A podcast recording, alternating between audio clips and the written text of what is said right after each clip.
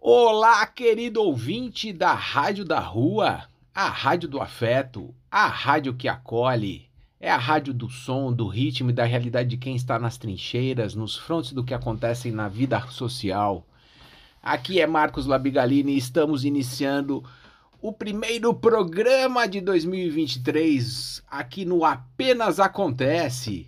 É, muito bem-vindo, vocês aí que estão aí aguardando ansiosamente o novo, o novo programa de 2023. Começamos hoje a nossa série aí de 2023, esperando que a gente possa aí trazer boas informações, trazer aí acolhida, empatia, trazer um abraço amigo a todas as famílias de autistas e a todos os autistas aí que, que estão nos escutando hoje e também promover aí informações, conscientização, trazer aí é, é, informações úteis, relevantes e sérias sobre o autismo para quem quer conhecer, para quem está aí ao lado, quem quer ajudar, faz, faz parte aí da, da rede de apoio de alguma família auti com autista, é, enfim, esse programa serve para isso, né? Para a gente poder aqui dar um abraço, dar um carinho, fazer aí um, dar um alento, a gente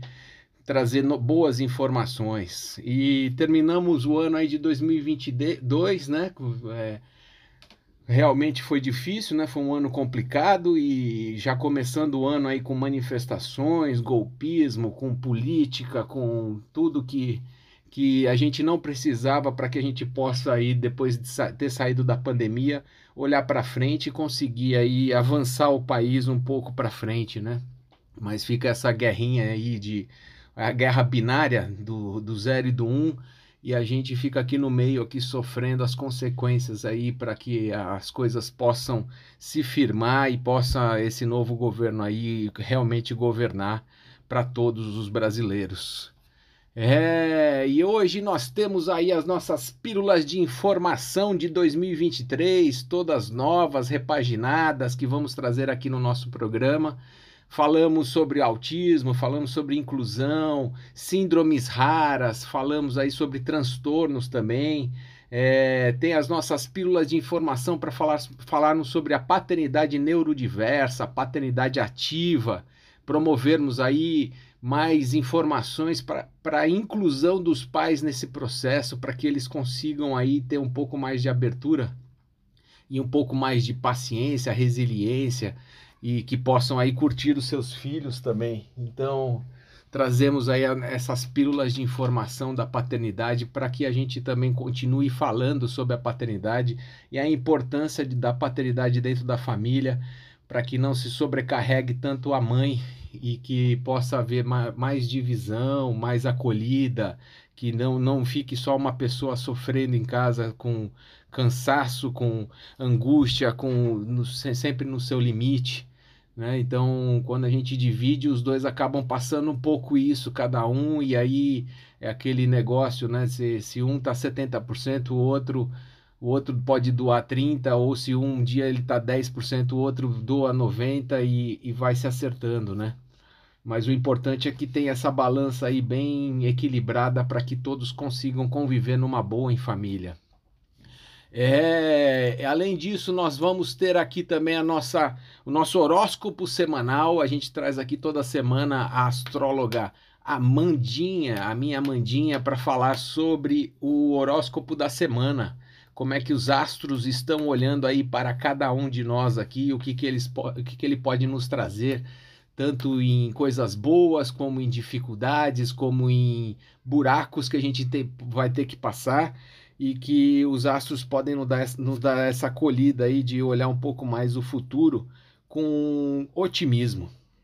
Além disso, nós temos a nossa pílula cultural para trazermos indicação de filmes e séries para os nossos queridos ouvintes, para dar aquela descontraída, a gente sabe que o programa aqui falamos de assuntos densos que não são falados na mídia habitual. É muito difícil de você encontrar assuntos mais sérios aí sobre o autismo nas mídias, a não ser quando tem violência contra autista, bullying, sacanagem, companhias que não, não, não sabem tratar direito os autistas e, e, e aqui serve também de palanque para a gente falar um pouco mais para que a sociedade possa nos ver, que ela possa ver as nossas diferenças, as nossas dificuldades, poder compreender um pouquinho mais. Por isso que a gente envia a nossa série de empatitos a todos os nossos queridos ouvintes para começar bem esse programa, para abrir o coração, abrir a, a empatia e abrir a mente para que a gente possa escutar boas informações e possa também consolidar e entender um pouco mais sobre o autismo e sobre o autismo e dos cuidadores dos autistas. A gente sempre frisa aqui que não é uma situação muito fácil, a, a família acaba entrando sempre numa situação bem limite, ainda mais nos dias de hoje, que para ganhar dinheiro está bem difícil. É, aí quando você tem menos tempo, você tem menos possibilidade de ganhar dinheiro e mesmo assim você tem todas as dificuldades internas ainda acontecendo.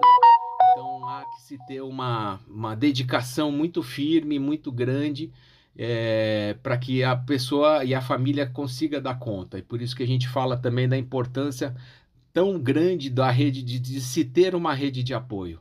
E é muito difícil de formar uma rede de apoio, principalmente quando a gente precisa de muita ajuda ou algo sabendo que qualquer ajuda é bem-vinda. Então, aqui falando aí para a rede de apoio que está nos escutando, é, se você puder oferecer a sua mão, oferecer o seu tempo para a família autista, vai ser de muito bom grado, sempre bem-vinda, né?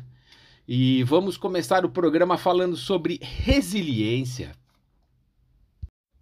É isso, querido ouvinte, começando o programa em alto astral e semana passada havia trazido aí um texto sobre resiliência que eu devo colocar de novo aí hoje. É um texto bastante interessante que eu acho que é uma algo, uma capacidade que a gente tem de adaptação que é muito importante aí e vejo que muitos pais de autistas é, acabam desenvolvendo muito a resiliência para conseguir dar conta do seu dia a dia.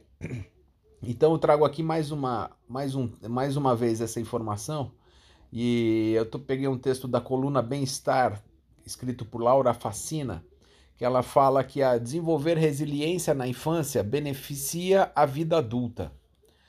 O comportamento resiliente desenvolvido na infância resulta em redução de doenças físicas e mentais, autocontrole emocional e sucesso interpessoal. Um dos desafios do ser humano é ser resiliente, ter a capacidade de adaptação em momentos de dificuldade ou estresse, encarar as situações com flexibilidade, inclusive compreender que problemas são oportunidades de amadurecimento emocional. Estudiosos afirmam que acontecimentos inesperados e marcantes são fundamentais na vida, na vida das pessoas, pois momentos de dificuldade e pressão são propícios para a busca de soluções inovadoras. Na física, a resiliência é a capacidade de um material voltar a seu estado normal depois de ter tensionado, depois de, ter, de ser tensionado.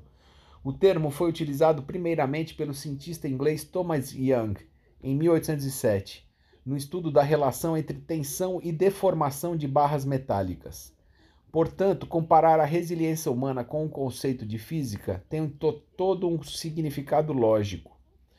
Pessoas resilientes são capazes de lidar com problemas e manter o equilíbrio emocional, superar os obstáculos do dia a dia, adotar uma visão positiva de si e de suas habilidades, planejar e cumprir com realismo seus objetivos, ter boa comunicação e se, se colocar como lutadores e não vítimas. Para os psicólogos, as características acima são adquiridas e desenvolvidas ainda na infância, principalmente se o núcleo de família, escola e comunidade trabalhar junto, no propósito de formar um cidadão de sucesso para si e para o mundo, na construção de pessoas receptivas, acolhedoras e solidárias. Projetos e experiências em várias partes do país demonstram que a prática esportiva contribui de forma significativa para o desenvolvimento da resiliência quando crianças e jovens vivenciam regras de convivência em jogos, situações de perdas e ganhos, o amadurecimento emocional desenvolve-se para enfrentar os desafios da vida com equilíbrio. Além da resiliência, a prática de esportes promove outros ganhos para a criança, como desenvolvimento motor, inteligência espacial e emocional, gestão do tempo, respeito às regras de convivência, entre outras habilidades. Sugere-se que o esporte praticado seja de agrado da criança ou do jovem. Assim, o aproveitamento terá sua dimensão ampliada. O cuidado com os acessórios necessários para a prática é fundamental para dar conforto e segurança para o atleta. As roupas esportivas, camisetas, regatas, tops, shorts e leggings devem ser feitas de tecidos de fácil transpiração. A escolha do calçado deve ser focada no tipo de esporte praticado, sempre com um bolso, com um bolso ao lado e reforço nas laterais. Para incentivar a garotada, o uniforme esportivo pode manter de, nos detalhes o estilo de cada um, como por exemplo tênis infantil feminino, que é ao mesmo tempo elegante e seguro para as atividades físicas. O importante é que as crianças e os jovens sejam estimulados para realizar esportes e reflitam cada comportamento como aprendizagem para serem adultos realizados.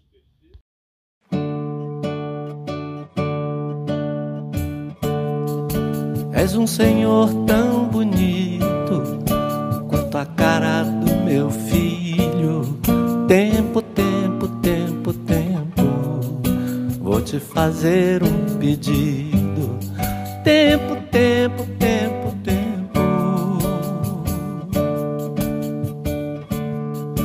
compositor de destinos, tambor de todos os ritmos. Tempo, tempo, tempo, tempo. Ouve bem o que te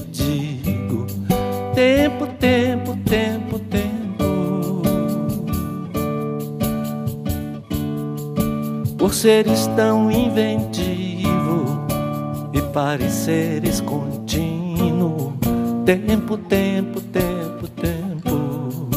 És um dos deuses mais lindos. Tempo, tempo, tempo, tempo. Que sejas ainda mais vivo no som do meu estribilho.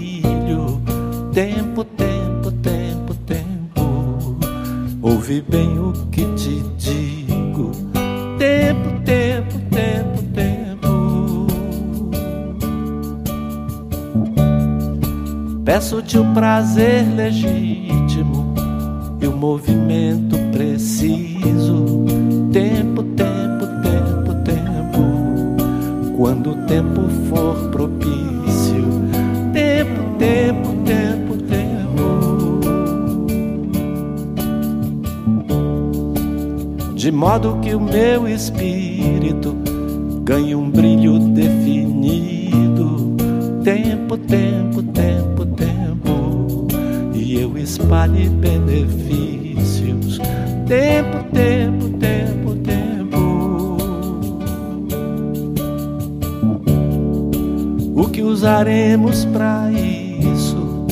Fique guardado em sigilo. Tempo, tempo, tempo, tempo. Apenas contigo, amigo. Tempo, tempo, tempo, tempo. E quando eu tiver saído para fora do teu círculo, tempo, tempo, tempo, tempo, não serei nem terás sido.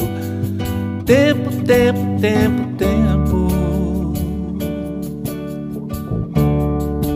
Ainda assim acredito ser possível reunirmos tempo, tempo, tempo tempo, num outro nível de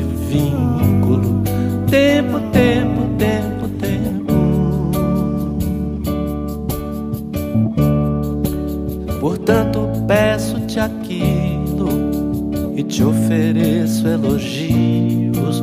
Tempo, tempo, tempo, tempo, nas rimas do meu estilo. Tempo, tempo, tempo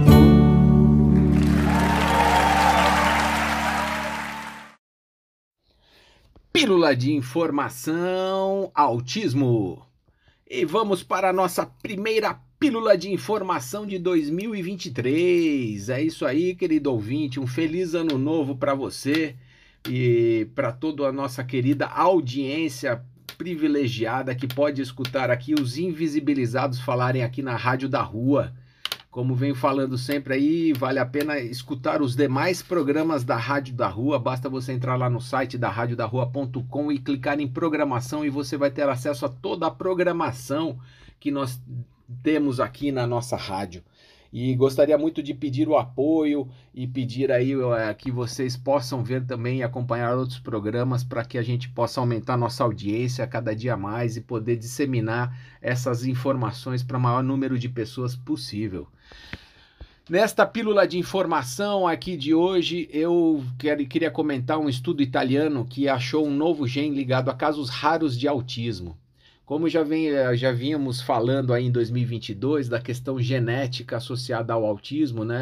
Segundo cientistas aí, é hoje em dia, é cerca de 80% dos casos tem origem genética dos casos de autismo e cada vez mais que se estuda um pouco mais sobre genética, você acaba se deparando com, com novidades nessa parte aí e identificando o autismo como uma das comorbidades desta questão genética. É, um estudo internacional liderado pela Universidade de Turim, na Itália, descobriu que mutações em um novo gene podem ser associadas a formas raras do transtorno do espectro do autismo.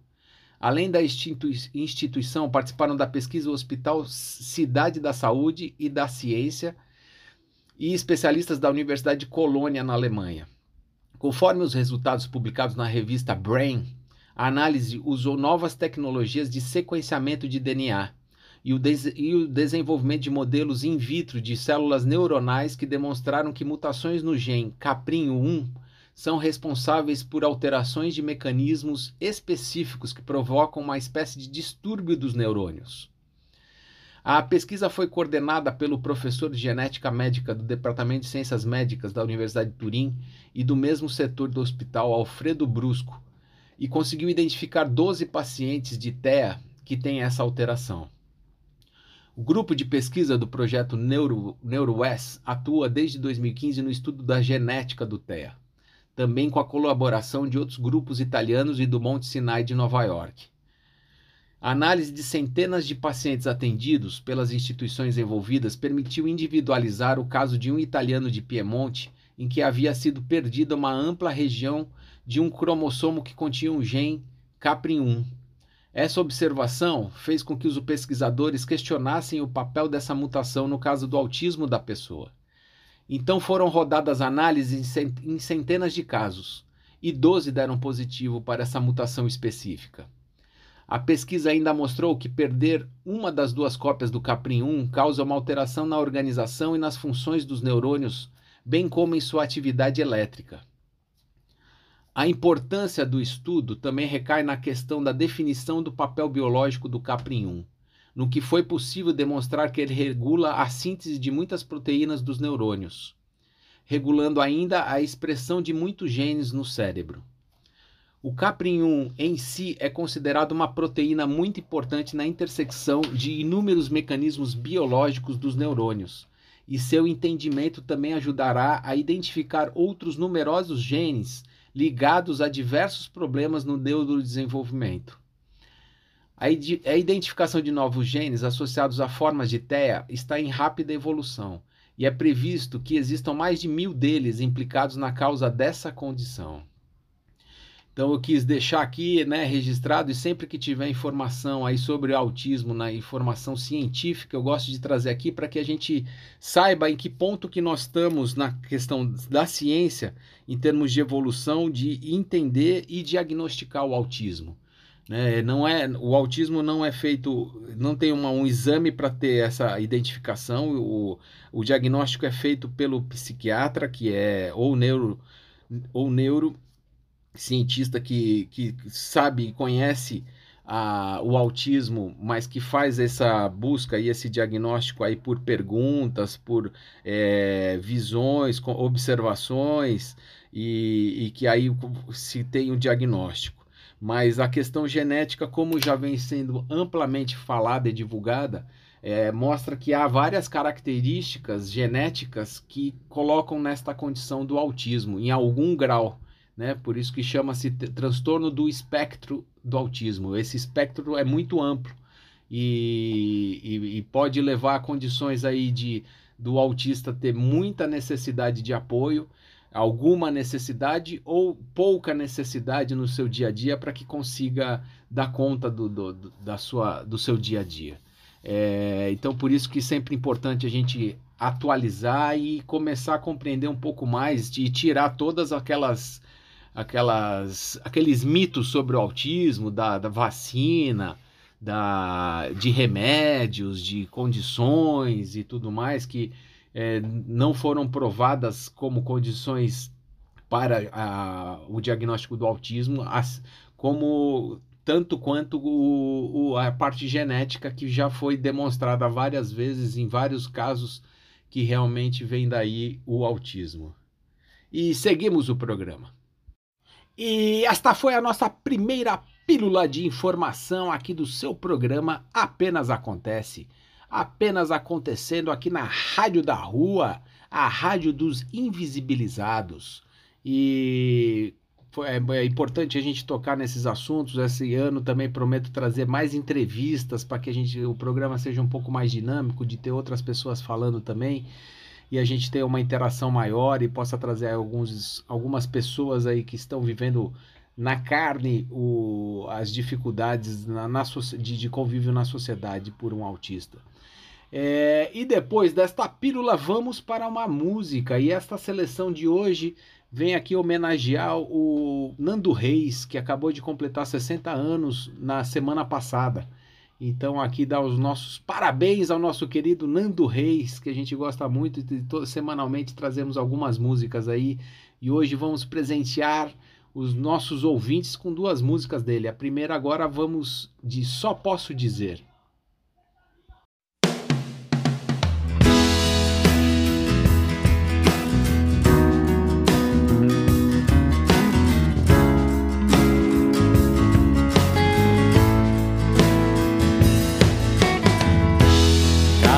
De nós tem o seu próprio jeito de ser.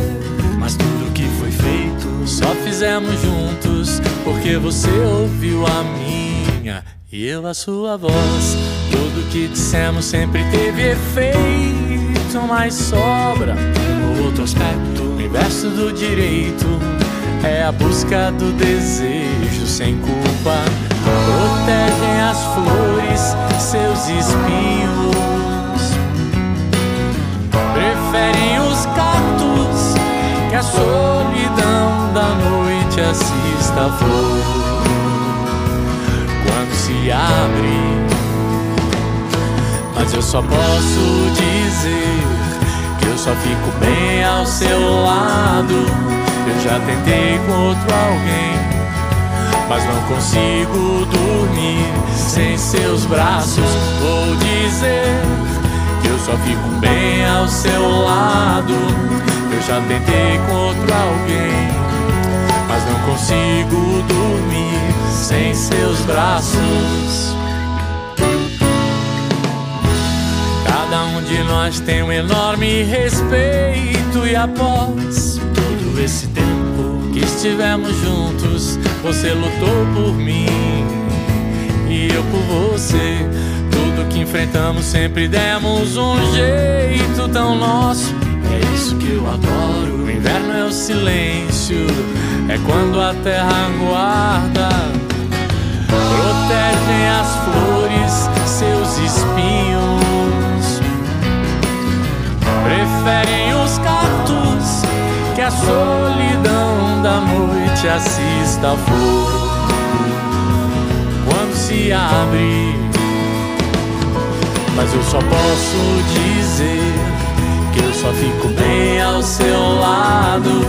Eu já tentei com outro alguém, mas não consigo dormir sem seus braços. Vou dizer que eu só fico bem ao seu lado. Eu já tentei com outro alguém, mas não consigo dormir sem seus braços. Vou dizer só fico bem ao seu lado. Eu já tentei com outro alguém, mas não consigo dormir sem seus braços. Vou dizer que eu só fico bem ao seu lado. Eu já deitei com outro alguém, mas não consigo dormir.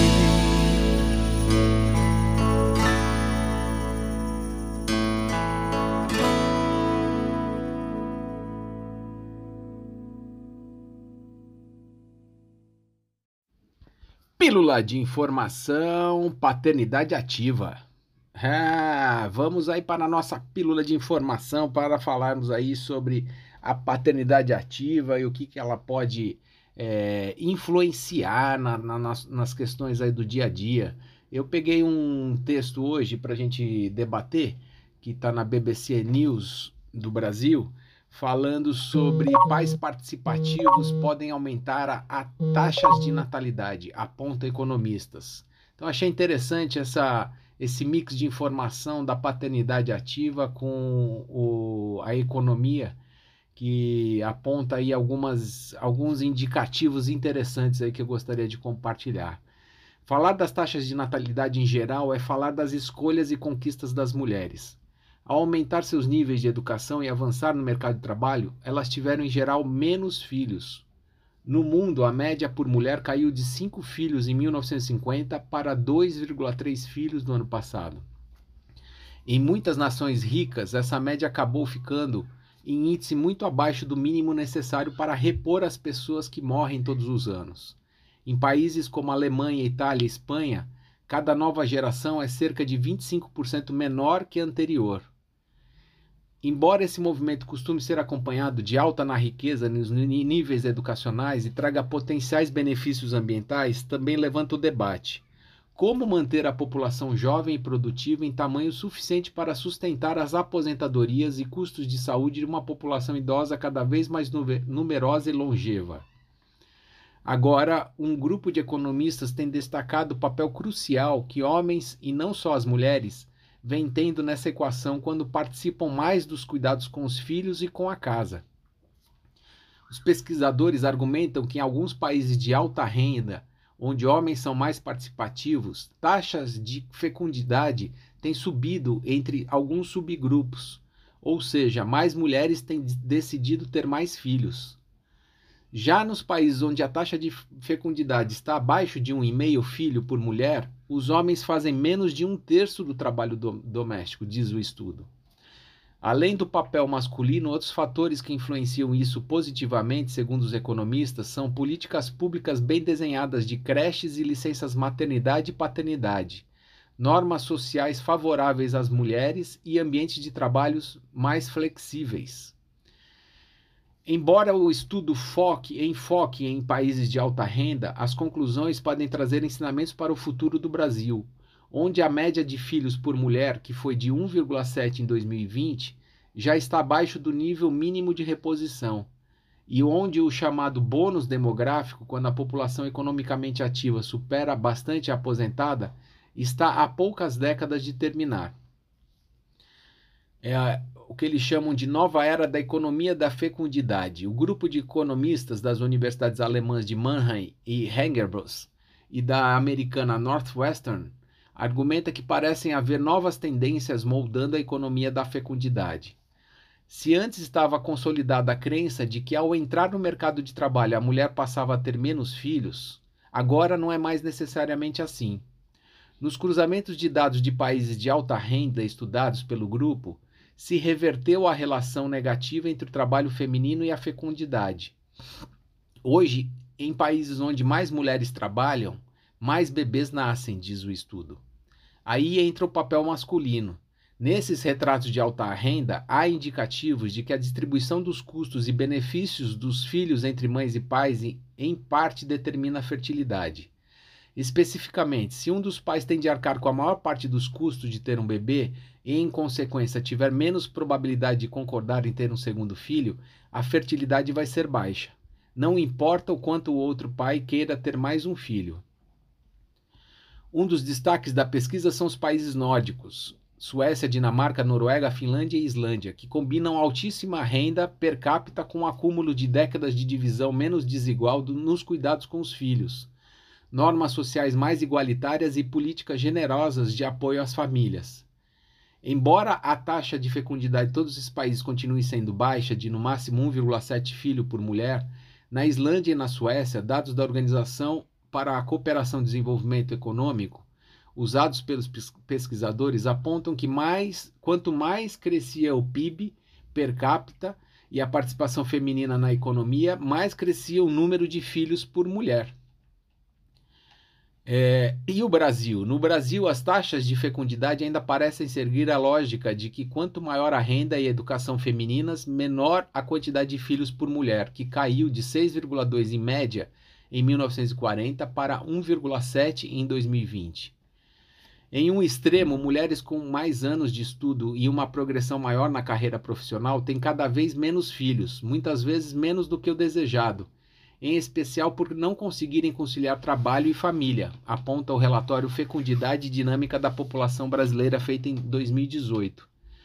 O mesmo acontece quando se analisam os índices de acordo com a renda.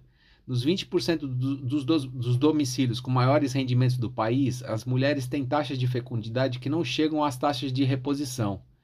Na outra ponta e com número significativo de pessoas, percebe-se que as mulheres com menos anos de estudo ainda têm mais filhos do que desejam. Isso porque, em geral, mulheres com menos escolaridade, rendimento e oportunidades também acabam tendo filhos quando são jovens, e na maioria filhos nascidos de gestações não planejadas.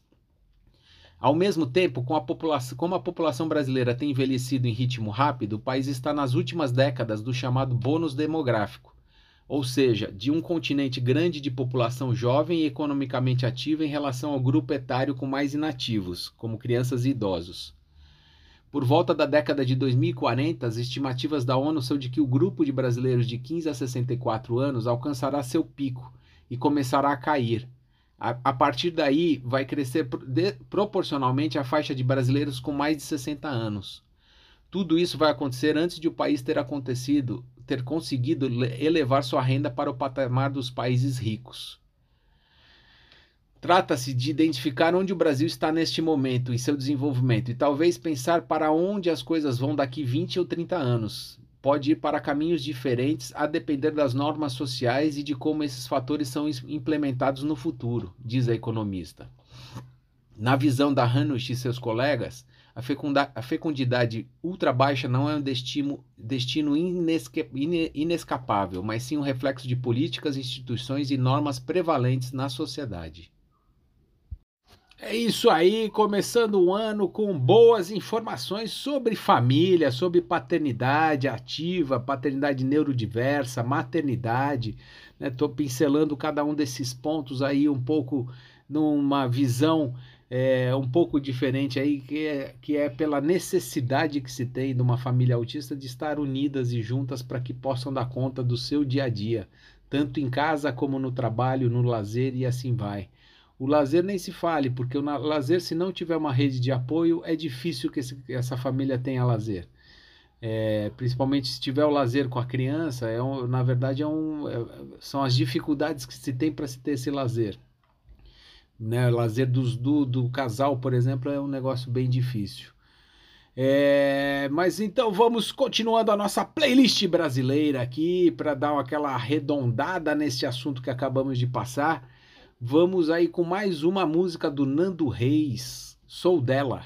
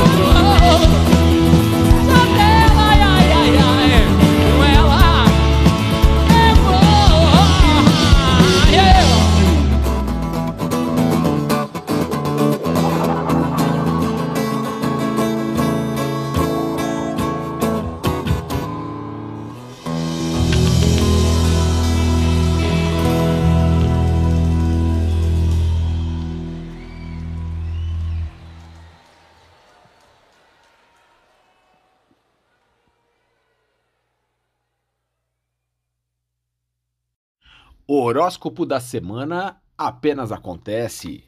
E vamos para o nosso momento astrológico do programa, onde vamos dar uma analisada nos astros que, que, o, que, o que isso vai acontecer na vida de vocês, o que, que isso pode impactar na vida de vocês.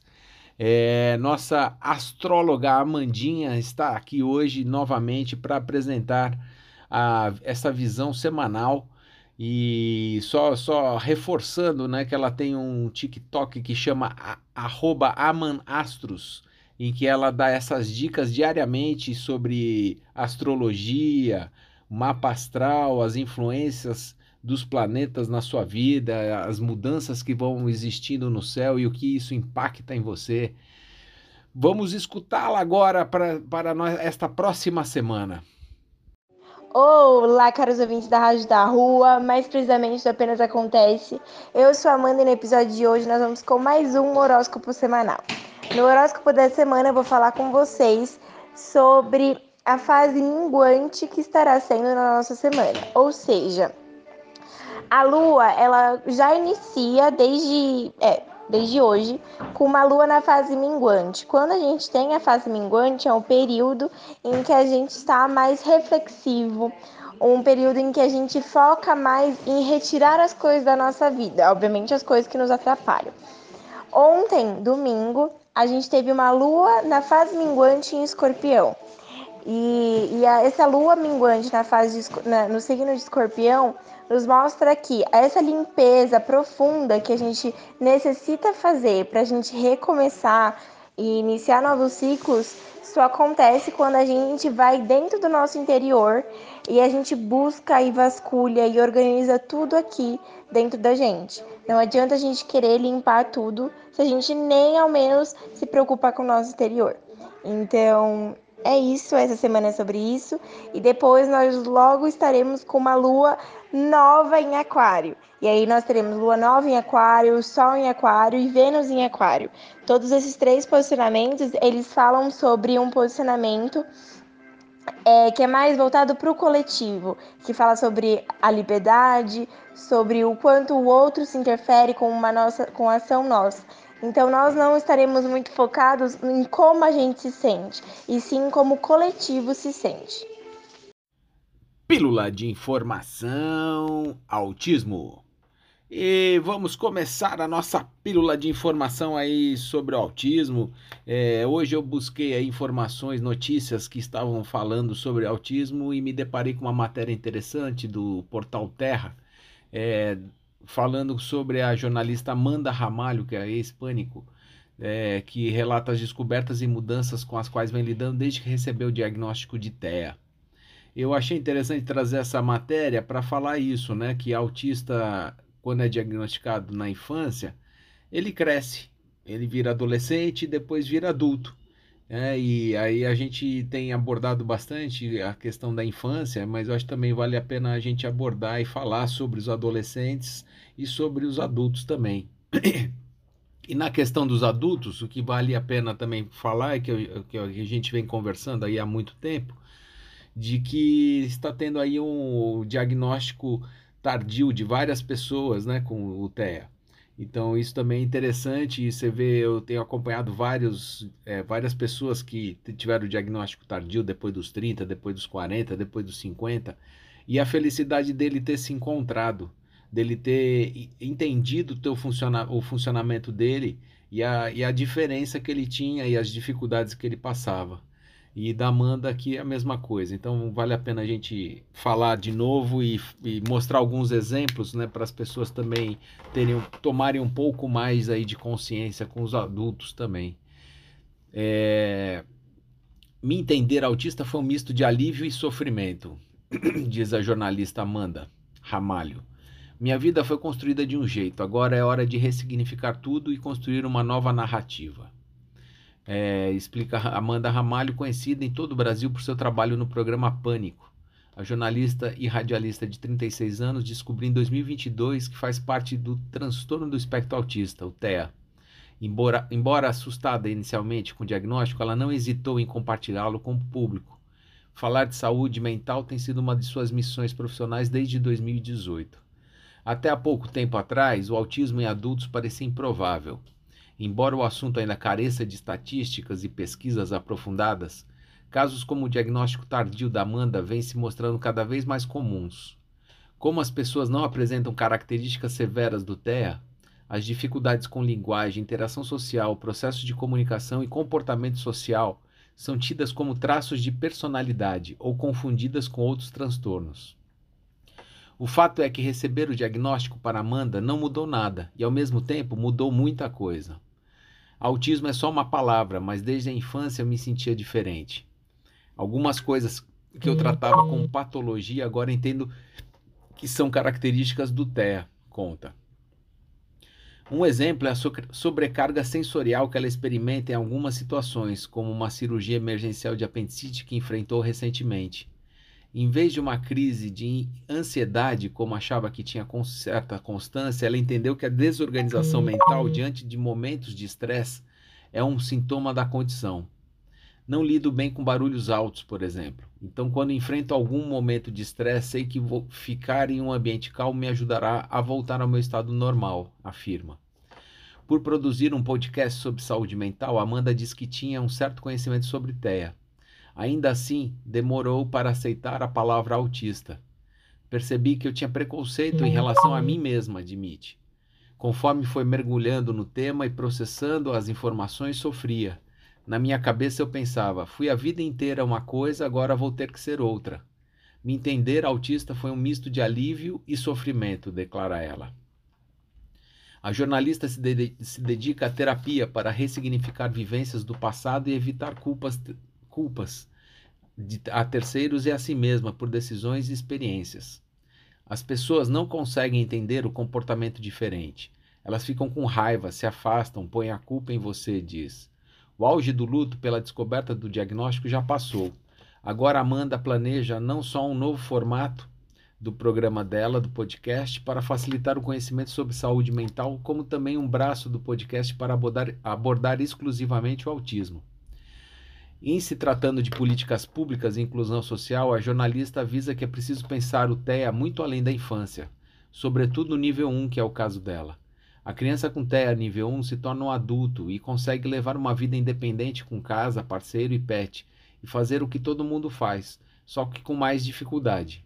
Nosso sofrimento é mais invisível, pois não precisamos de tanto suporte, mas ele existe, observa.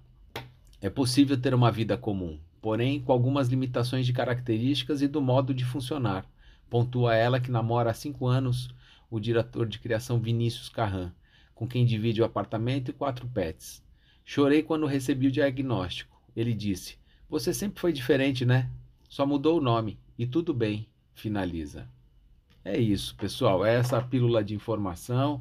E que bom que as pessoas estão se conhecendo, estão conseguindo trazer para fora aí o que são de verdade e se aceitando. Indicação de filmes apenas acontece.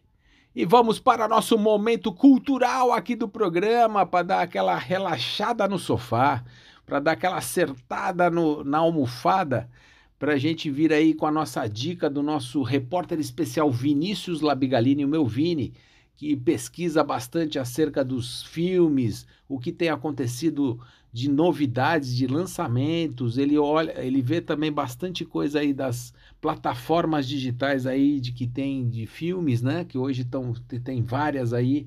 E ele traz para nós aí mais uma indicação para a gente aí. Vamos acompanhar nessa semana. Diga lá, Vini. Boa noite, caros ouvintes da Rádio da Rua. É quem está falando com vocês é o Vinícius Labigalini. E hoje eu vim trazer mais uma indicação de filmes e séries. Dessa vez um filme que eu tava muito hypado para assistir no ano passado e eu só consegui assistir esse ano, que é o filme The Menu, que tem como a principal estrela, né, a Anya Taylor-Joy, que fez Gambito da Rainha, que é uma série muito boa, eu adoro ela. Ela também já fez Peaky Blinders e outros filmes, mas ela realmente ganhou um papel de protagonismo nesse filme. E ela, ela atua muito bem, eu achei espetacular a atuação dela e dos outros atores, que agora não me vem tanto na cabeça, porque não são atores tão conhecidos, ela realmente foi a estrela do filme assim. Vamos por enredo. O enredo fala mais ou menos é, sobre um jantar gourmet, né? Que é aqueles jantares que vem várias comidinhas, enfim. Só que esse jantar se passa no meio de uma ilha, de um lugar bem isolado, e que é um jantar bem caro. Então é só para elite ali do local. Só que durante esse jantar acontecem várias coisas. É... O filme é de suspense, né? E vão acontecendo várias coisas que vai aumentando o clima do filme. E é um filme que escala muito bem e muito rápido. Isso que eu acho muito bom. Que vai de um tema de um, só um jantar para ser meio que uma noite amaldiçoada, assim, né? Não de espíritos, mas uma. Vai para um lado de suspense meio. Não chega tanto ao terror, mas é um filme que realmente traz um suspense muito legal. Tem a nota do Rotten Tomatoes, temos 88% de aprovação da crítica e 76% de aprovação da audiência. São notas maravilhosas. E pelo que eu vou vendo assim dos TikToks do pessoal que fala sobre filmes também, todos estão colocando esse filme no top 10 pelo menos. E como não é um filme tão conceituado assim, é difícil de entrar. Então tem seus méritos e o filme é bem legal. Menos de duas horas, que é um negócio que eu gosto bastante em filme. Então recomendo a todos que assistam. Não está disponível em nenhuma plataforma ainda, porque, se eu não me engano, acabou de sair no cinema. Então, em nenhuma plataforma conhecida ainda tá. Mas em breve vai sair. Espero que assistam, porque esse filme é maravilhoso. É isso, um abraço e até a próxima. Boa noite, ouvintes da Rádio da Rua, no programa Apenas Acontece. Eu sou a Rebeca Almeida e estou aqui mais uma vez para falar com vocês sobre inclusão. Ou, infelizmente, no programa de hoje vou falar um pouco sobre exclusão. Olá, ouvintes da Rádio da Rua. Eu sou a Rebeca Almeida, estou aqui para falar mais uma vez com vocês sobre autismo e inclusão. Hoje eu queria começar o ano falando sobre o, o autismo com a outra cara dele, que é o autismo nos adultos. Cada vez mais tem surgido pessoas, é, digamos assim, abrindo o jogo e falando sobre o autismo com um diagnóstico tardio. E é impressionante como é diferente a sensação que cada um tem de si em relação a esse diagnóstico. É, então eu vou explicar, né? A gente vê muitas vezes alguém que teve esse diagnóstico entrando até meio num desespero, quase que se sentindo um doente, um, um incapacitado. Mas uma boa parte das pessoas que, que eu tenho visto entrevistas e tudo mais e que receberam um diagnóstico tardio acabam falando de uma coisa que é muito bonita, né? Que é o se eu tivesse descoberto antes, talvez a minha vida tivesse sido um pouco mais fácil. E por que que isso acontece? Porque o autista, ele desde que ele é pequenininho, né, principalmente os autistas de um, uma, um nível de suporte menor, né, então que conseguem lidar melhor com as coisas, aquele que a gente olha e entre aspas não parece ser autista, é, eles muitas vezes eles usam o masking, que a gente chama de máscara social, para tentar, entre aspas, se encaixar. Esse masking, ele cansa muito o autista, porque esse não é o natural. Então, para um neurotípico, tudo que é feito no dia a dia, ou grande parte das coisas são feitas no dia a dia, elas fazem o sentido, elas acontecem de forma natural com a pessoa. É, já com o autista, ele acaba tendo que fazer tudo forçado, como se tudo tivesse tendo que ser programado. Então, tudo tem um gasto de energia maior do que tem para aquela pessoa que é neurotípica. Né? Então, imagina você passar todos os dias da sua vida fazendo checklist, inclusive para coisas rotineiras, é, como coisas de higiene. Às vezes, o autista ele não tem, é, tem alguns autistas que não tem nem a sensação absoluta de vontade de fazer xixi. Então, a percepção completa da necessidade de urinar naquele momento. Então, às vezes, ele tem que ficar prestando atenção no corpo dele para saber o momento certo, inclusive. Isso parece estranho, mas é assim mesmo. A gente vê muito autista se, é, se vendo nessa situação depois que descobre, depois que descobre que isso é um sintoma que talvez alguns que estejam ouvindo isso também não percebam e não saibam disso. Tá? Então, é, é importante a gente ver e perceber o quanto de alívio que os autistas têm com o tempo. E eu me pus para pensar sobre isso esses dias, inclusive no meu, no meu Instagram eu coloquei um, um post sobre isso, né? É, eu acho que quando nós, pais de autista, familiares de autista, percebemos o quanto que é melhor a gente ter um nome contra aquilo Antigamente eu falava contra aquilo que a gente está lutando contra, e na verdade eu não luto contra, hoje em dia eu luto a favor. Então hoje em dia eu luto a favor do Miguel, a favor do autismo dele, no sentido de deixar o autismo dele cada vez mais funcional. Então, apesar do autismo, que ele sempre vai ser autista, eu quero que ele seja um autista feliz, eu quero que ele seja um autista com, completamente é, tranquilo dentro das coisas dele, sem precisar se mascarar o tempo inteiro, mas do jeito que puder fazer ele ser funcional para que ele tenha o um mínimo de autonomia, porque eu acho que isso também ajuda a gente a ser feliz, o mínimo de autonomia. Então, ele poder sair da casa, de casa e comprar um pão se ele tiver com vontade de comprar um pão sem precisar da minha ajuda, isso também é um momento de alegria, de tranquilidade. Né? Então a gente precisa pensar no autismo desse jeito, não como um coitado, mas como a gente pode fazer para ajudar essa pessoa a estar tá no, num mundo mais real, num, num, mundo mais fácil. Então, por isso que a gente fala que não é o autista tem que se adaptar ao mundo, o mundo tem que se adaptar ao autista. A vida inteira o autista tenta se adaptar ao mundo e isso, de algum jeito, é uma angústia muito grande. Então, por isso que a gente tem que tentar cada vez mais se policiar para facilitar um pouco a vida dos autistas. E é por isso que a gente fala dos direitos, das vagas, de fila preferencial e tudo mais. Uma boa noite a todos. Fiquem com o nosso programa. É isso aí, querido ouvinte. Passamos agora a nossa última pílula de informação aqui no programa Apenas Acontece, celebrando aí 2023 com muito otimismo, com muita esperança, com muito otimismo para dias melhores. E vamos aí ao nosso última música do programa com Gonzaguinha e vamos à luta.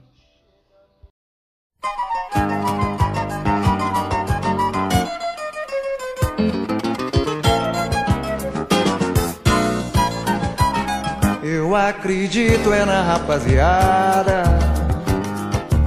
que segue em frente e segura o rojão Eu ponho fé na fé da moçada Que não foge da fera e enfrenta o leão. Eu vou à luta com essa juventude Que não corre da raia a troco de nada. Eu vou no bloco dessa mocidade Que não tá na saudade e constrói a manhã desejada Eu acredito é na rapaziada Que segue em frente e segura o rojão Como é que não? Eu ponho fé na fé da moçada Que não pode dar fé e enfrenta o leão Eu vou à luta com essa juventude que não corre da troco de nada. Eu vou no bloco dessa mocidade que não tá na saudade, constrói a manhã desejada. Aquele que sabe que é meu o coro da gente, que segura a batida da vida o ano inteiro. Aquele que sabe o sufoco de um jogo tão duro e apesar dos pesares ainda se orgulha de ser brasileiro Aquele que sai da batalha, entra no botequim, pega uma ceva gelada E agita na mesa uma batucada Aquele que manda um pagode sacode a poeira suada da luta E faz a brincadeira, pois o resto é besteira E nós estamos pela aí Acredita na rapaziada segue em frente e segura o rojão. Fé na fé da moçada, que não foge da fera, enfrenta o leão. Eu vou à luta com essa juventude, que não corre da raia a de nada. Eu vou no bloco dessa mocidade que não tá na saudade constrói a manhã desejada.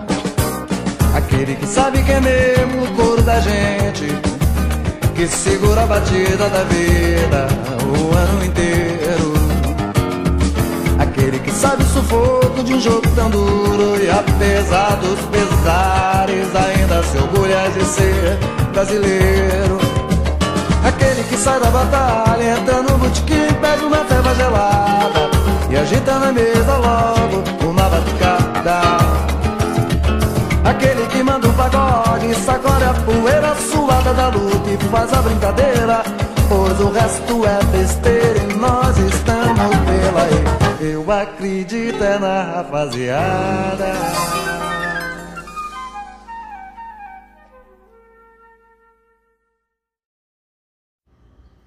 É isso aí, pessoal! Terminando aí o programa com uma excelente música, ótimas informações, comentários, participações especiais.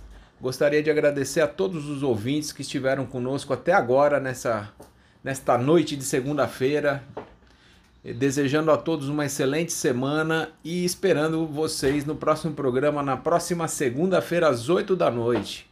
Uma boa noite.